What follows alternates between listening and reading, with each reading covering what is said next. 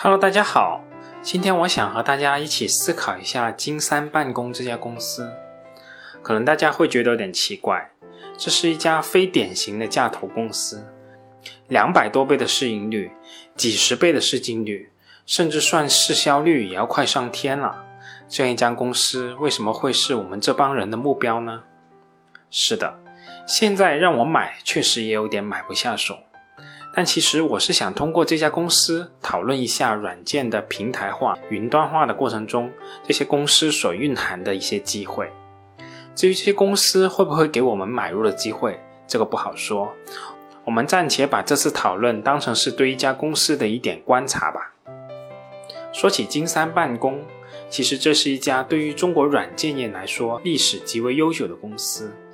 公司在多个平台为政企、个人用户提供 WPS Office 办公软件及增值服务、办公服务订阅、互联网广告推广服务、办公软件产品使用授权等业务。从收入增长的口径来看，也或者说从业务增长的口径来说，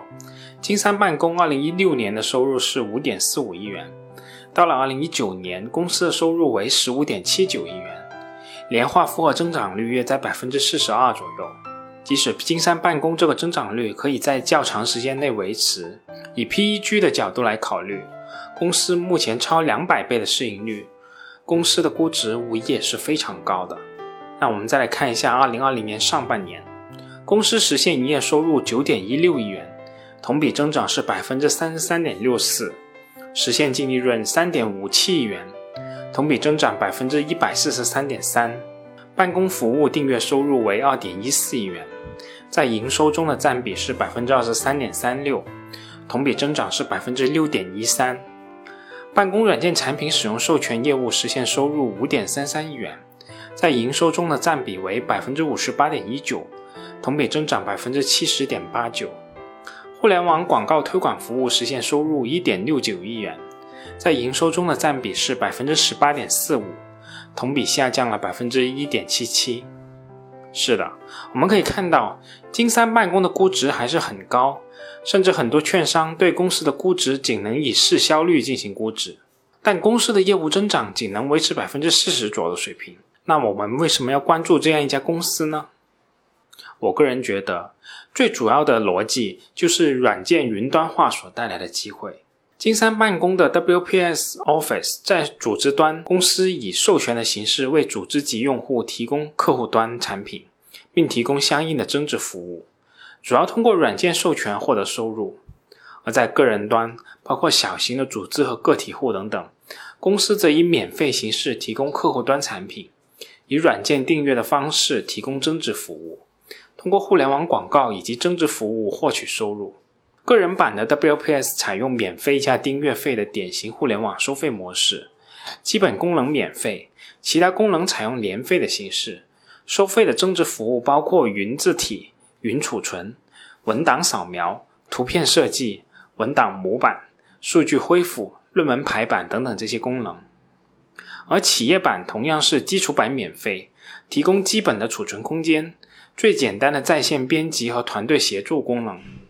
如果你想要更大的储存空间、开发工具、客户端软件和更强大的团队协作管理功能，那就需要订购不同的年费版本了。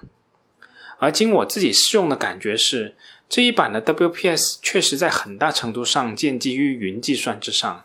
包括思维导图、流程图、表单收集以及常用的文档储存，都是建立在云计算的基础上的，具有非常明显的 SaaS 模式的特点。而 SaaS 类的软件有几个很明显的特征，在业务形态上，SaaS 类软件把之前大而全的软件套装拆分成基础功能部分和增值功能部分，而主要的核心功能、组件和数据都建基于云计算之上，客户端更加轻量化，本地计算的要求更低。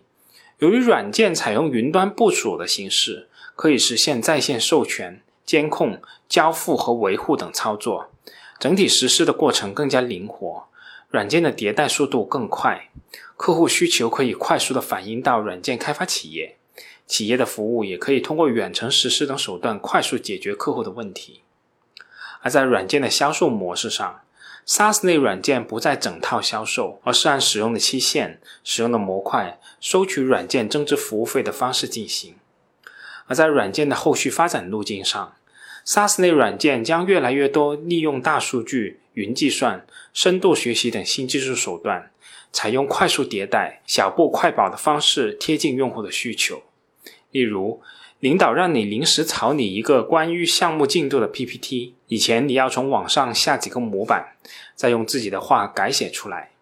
而现在你只要选择相应的版本风格，把相关需要的展示内容交给系统，系统根据你的使用习惯和相关的大数据，自动生成相关演示材料，你只要稍微修改一下就可以了。这就是软件的 SaaS 化、云化、大数据化后最大的不同。通过对使用者的大数据和人工智能分析，让工作更有效率。而相关软件的个性化特点，也在很大程度上培养了使用者的工作习惯。一旦这个习惯养成了，就开始高度依赖软件产品了。而对于办公软件而言，由于存在兼容性的问题，最好的解决办法就是将文档以同一种格式记录。这需要文档的发送和接收方使用同样的软件。办公软件市场天然存在马太效应。容易产生一家独大的局面。我想，这种高额的转换成本和学习成本，对相关公司而言形成了一条非常明显的护城河。而这些 SaaS 类的软件在某个行业经营越久，就越有可能向云计算转型。其他的行业巨头越不容易进入这个细分行业。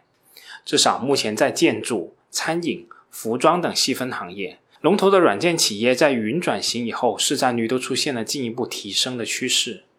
而这个生意模式中还有一点更明显的优势，就是营业额的增加并不依赖于大量额外的资本开支。这种优势如果叠加市场占有率的提升，所显示出来的效果可能是爆炸性的。反观我们今天的主角金山办公，在产品的渗透率方面，公司主要产品的月度活跃用户数 MAU 保持稳定增长。截止二零二零年的六月三十号，MAU 已经达到四点五四亿。其中，WPS Office PC 版为1.72亿，移动版为2.75亿，其他产品为0.07亿，累计年度付费个人用户数达到1681万，约为2019年同期的两倍。而随着公司月活跃用户数稳定增长，比较高的订阅转化率助推个人付费量不断增加，订阅业务业绩的快速增长成为了上半年业绩主要增长的动力。订阅业务二零二零年上半年实现营业收入五点三亿元，同比增长达到百分之七十点九。而国产替代方面，目前国内主流的办公软件仍然是微软的 Office，而 WPS Office 在使用习惯方面与 Office 基本维持一致的基础上，在本土化、个性化方面持续深化，使得 WPS 在 Office 的阴影下仍占据一定的市场份额。随着微软 Office 的云端化，WPS 在深度适配国产整机平台、存储和服务本地化、个性化等优势将逐渐显现。而随着国内信息安全意识的提升，软件安全化已经成为行业的发展趋势。公司自主研发的 WPS Office Linux 版已经全面支持国产的整机平台和国产的操作系统。通过近几年持续的对产品进行功能的完善和性能的提升，并有针对性的进行深度的适配和定制优化，目前产品已经在国家多个重大示范工程项目中完成系统适配和应用推广，并在国家的党政机关和事业单位中建立了示范效应。而在2020年上半年，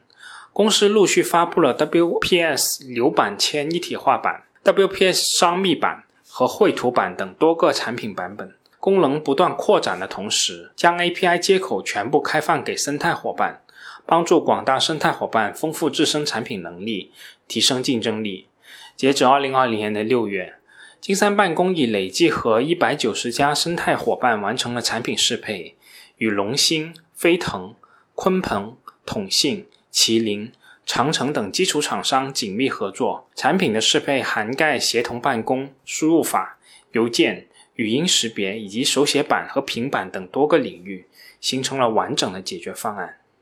公司在 WPS 上集成了公司所有的云服务，是商业化变现的重点。WPS 云办公服务在疫情期间逆势而上，企业上云的趋势明显。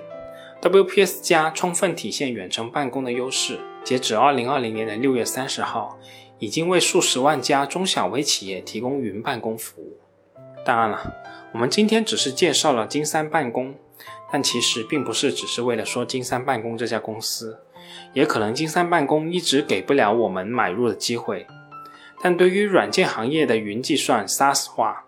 对于国产替代、自主可控等方面，其实国内的一些软件公司还是有机会的，比如用友、金蝶、广联达等等，这些方面的机会就有待各位自己去发掘了。最后想跟大家分享一张图片，这是一张美国微软公司上市资金的股价图。微软公司的发展大致可以分成三个阶段，第一个阶段是比尔盖茨的任职期间。就是一九八六年到一九九九年，微软通过 Windows 系统和 Office 办公软件构成护城河，营收和净利润快速增长，历年的增速大多保持百分之三十以上，净利润率由百分之二十逐渐提升到百分之三十之上，带动市值由七点五八亿美元飞速增长至超过两千亿美元。第二个阶段是史蒂夫·鲍尔默出任 CEO 期间，也就是两千年至二零一三年。微软快速减速，推出的 Windows Vista 也惨遭滑铁卢，营收从百分之二十一直下跌至个位数，甚至在二零零九年出现了负增长，净利润的增长趋势也频繁出现波动，公司的市值从最高的四千亿美元跌至两千多亿美元。第三阶段是萨提亚·纳德拉出任 CEO 期间，也就是二零一四年至今，微软开启了云战略，发布了 Office 三六五。收购 LinkedIn、GitHub，通过开放生态带动公司业务增长，云化战略大获成功。微软公司的股价由四十美元左右攀升至一百八十七美元，市值有三千四百亿美元，增长至超过一万亿美元。